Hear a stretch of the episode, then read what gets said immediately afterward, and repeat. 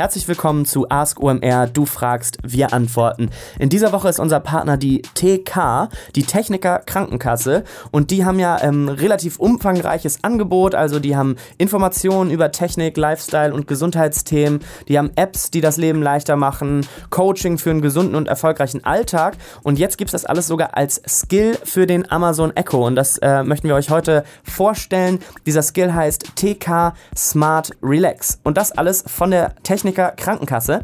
Denn die Techniker selber, die Techniker Krankenkasse sagt, äh, das Thema Fortschritt Leben liegt uns wirklich am Herzen. Das ist auch deren Claim. Und ja, der Skill, ähm, den könnt ihr nutzen, um quasi Alexa, eure digitale Assistenten, ähm, smart und eure smarten Lautsprecher zu nutzen, um gezielt zu entspannen. Und da ist ganz egal, ob ihr morgens irgendwie gesund und entspannt in den Tag starten wollt oder abends zum Abschalten oder bei akutem Stress. Ihr sagt einfach die Worte Alexa, ich brauche Entspannung und dann startet der Skill und los geht's. Da gibt's dann Meditation, Achtsamkeitsübungen, es gibt progressive Muskelentspannung oder ihr könnt auch einfach ganz entspannt eine beruhigende Playlist hören. Also den Skill solltet ihr unbedingt ausprobieren. Der wurde übrigens ähm, ähm, in Kooperation mit professionellen Entspannungsexperten entwickelt, also ist richtig, richtig fundiert. Ähm, probiert das unbedingt mal aus. TK Smart Relax, der neue Skill von der Techniker Krankenkasse. Gute Entspannung und viel Spaß. Ask OMR.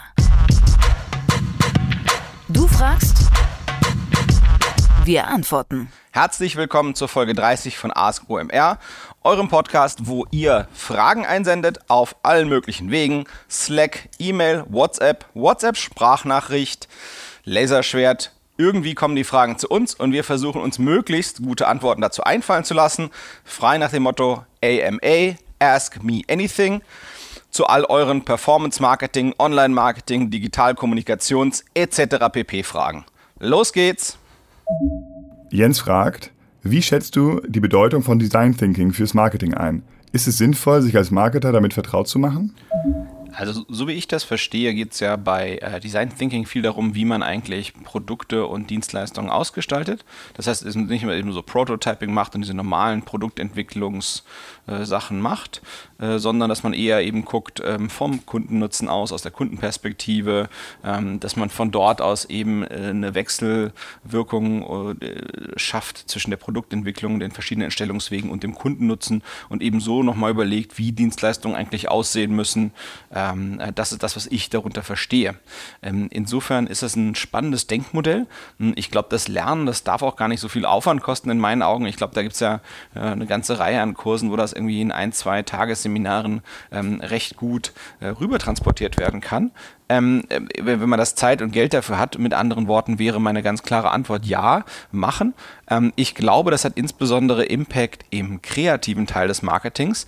Ähm, das heißt eben dort, wo es um Werbe- und Kommunikationsmittel geht. Das heißt, ähm, wie muss eigentlich ein TV-Spot sein? Äh, was, was, kann der eigentlich irgendwie bringen? Äh, was irgendwie Mehrwert schafft in meinen Dienstleistungen?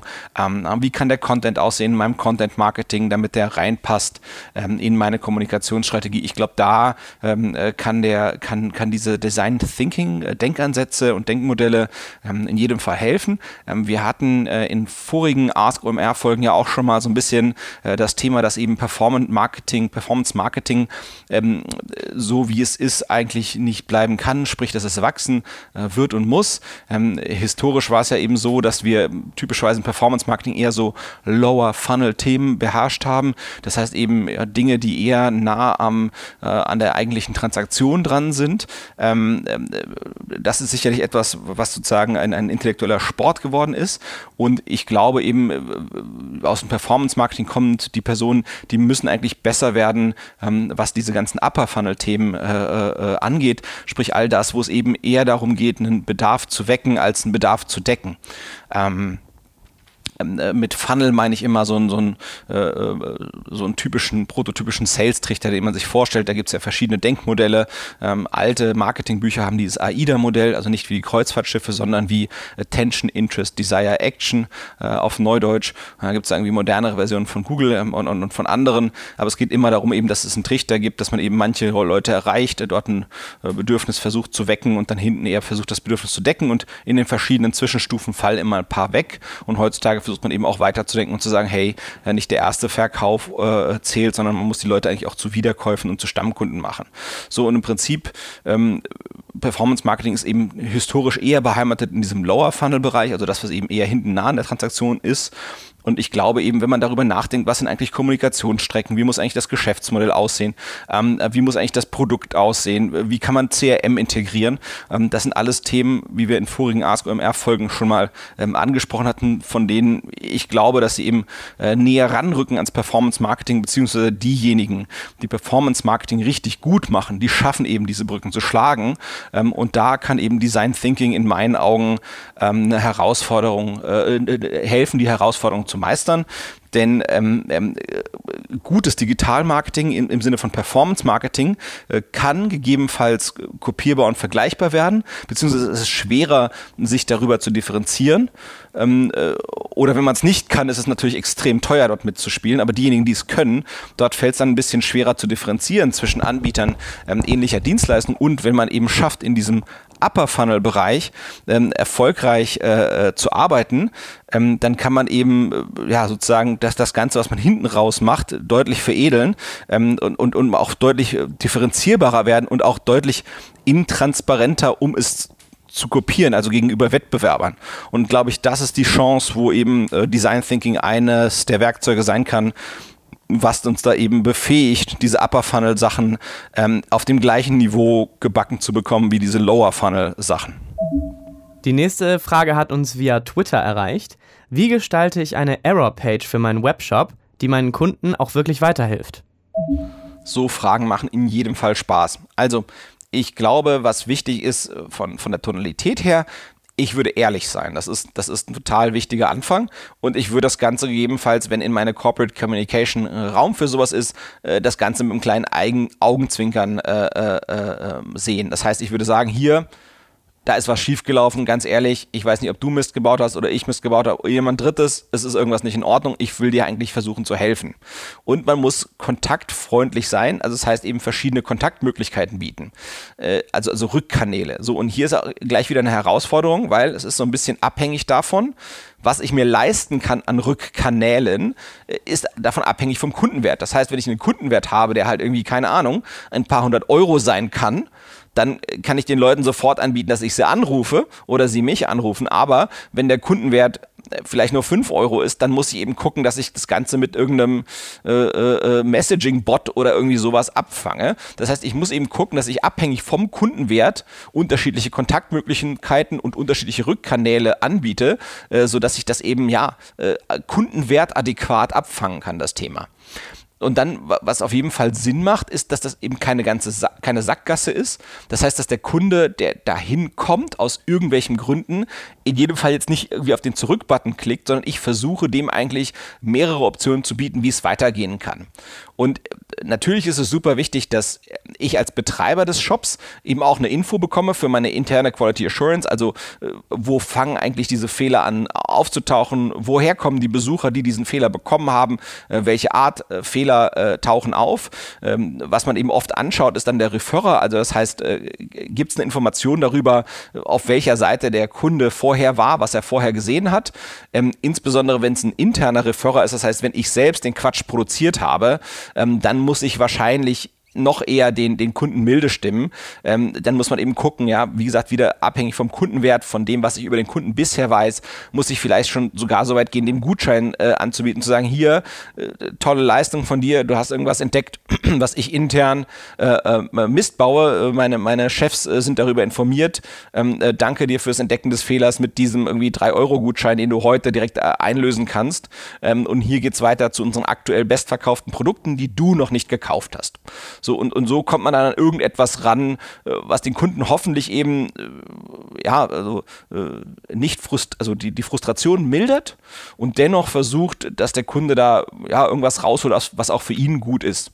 Aber man muss es eben jetzt auch nicht jedem immer einen Gutschein dort anbieten, sondern man muss das eben schaffen, fallabhängig zu machen, dann gewisse äh, Intelligenz anzubieten und auch eine gewisse Intelligenz dahingehend, ähm, was dem Kunden, wie dem Kunden weitere Wege innerhalb des eigenen Webshops aufgezeigt werden machen, äh, sodass es eben möglichst viel Spaß macht äh, für den Kunden, äh, auch wenn es eben eigentlich ein frustrierendes Erlebnis ist, eben auf so eine Fehlerseite äh, geleitet zu werden. Man muss immer auch gucken, gerade wenn man solche Gutscheine anfängt anzubieten, ähm, dass das nicht missbraucht wird, ja, dass da nicht, nicht jeder sich quasi kostenlos beliebig viele Gutscheine drucken kann. Also insofern, auch, auch wenn man mit solchen Tools arbeitet, muss man immer ein bisschen gucken, was, was ist das Hintertürchen, was da vielleicht nebenbei aufgemacht werden kann. Ähm, ich glaube das immer nicht von Kunden, aber gibt es ja sonst irgendwelche Füchse im Internet, ähm, die dann das Ganze vielleicht auch missbrauchen können. Das heißt, wenn man sowas gestaltet, muss man es eben intelligent gestalten. Aber ich glaube eben ehrlich, freundlich ähm, zu gucken, äh, dass man Optionen fürs Weitergehen aufzeigt, zu gucken, dass man es individualisiert, abhängig davon, äh, was das für eine Art Fehler ist äh, und, und was man weiß darüber, wie der Fehler zustande gekommen ist. Ich glaube, dann ähm, ist es gar nicht so schlimm, wenn es mal passiert, dass eine Fehlerseite im Webshop auftaucht.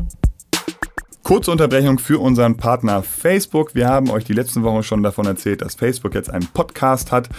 Der heißt das Facebook Marketing Update und den solltet ihr unbedingt anhören. Worum geht's da? Das Facebook Marketing Update ist ein monatlicher Podcast rund um das Thema digitales Advertising und Digitalmarketing bei Facebook und Instagram. Der Podcast zeigt euch, wie ihr diese Plattform ideal für euer Geschäft nutzen könnt und ja, ihr bekommt dort einfach ein sehr gutes Update darüber, ähm, über alles, was im digitalen Advertising wichtig wird und wichtig ist. Der Host ist Jin Choi, er verwaltet bei Facebook den FMCG-Bereich und ist für Handel und Entertainment-Partnerschaften im Dachraum zuständig. Es kommen im Podcast regelmäßig Experten von Facebook zu Wort, also ihr bekommt die News wirklich aus allererster Hand und wirklich tiefe Insights, aber auch andere Experten aus Agenturen und von Marken, die werden im Podcast zu Gast sein oder sind im Podcast zu Gast. Also wirklich eine Menge Expertise. Das Facebook Marketing Update könnt ihr überall abonnieren, wo es Podcasts gibt. Also bei iTunes, Spotify und bei Soundcloud. Und aufpassen, den Podcast gibt es auch als Video-Update. Den findet ihr auf der Microsite zum Facebook Marketing Update. Die lautet fb.me slash das Marketing Update. Und viel Spaß!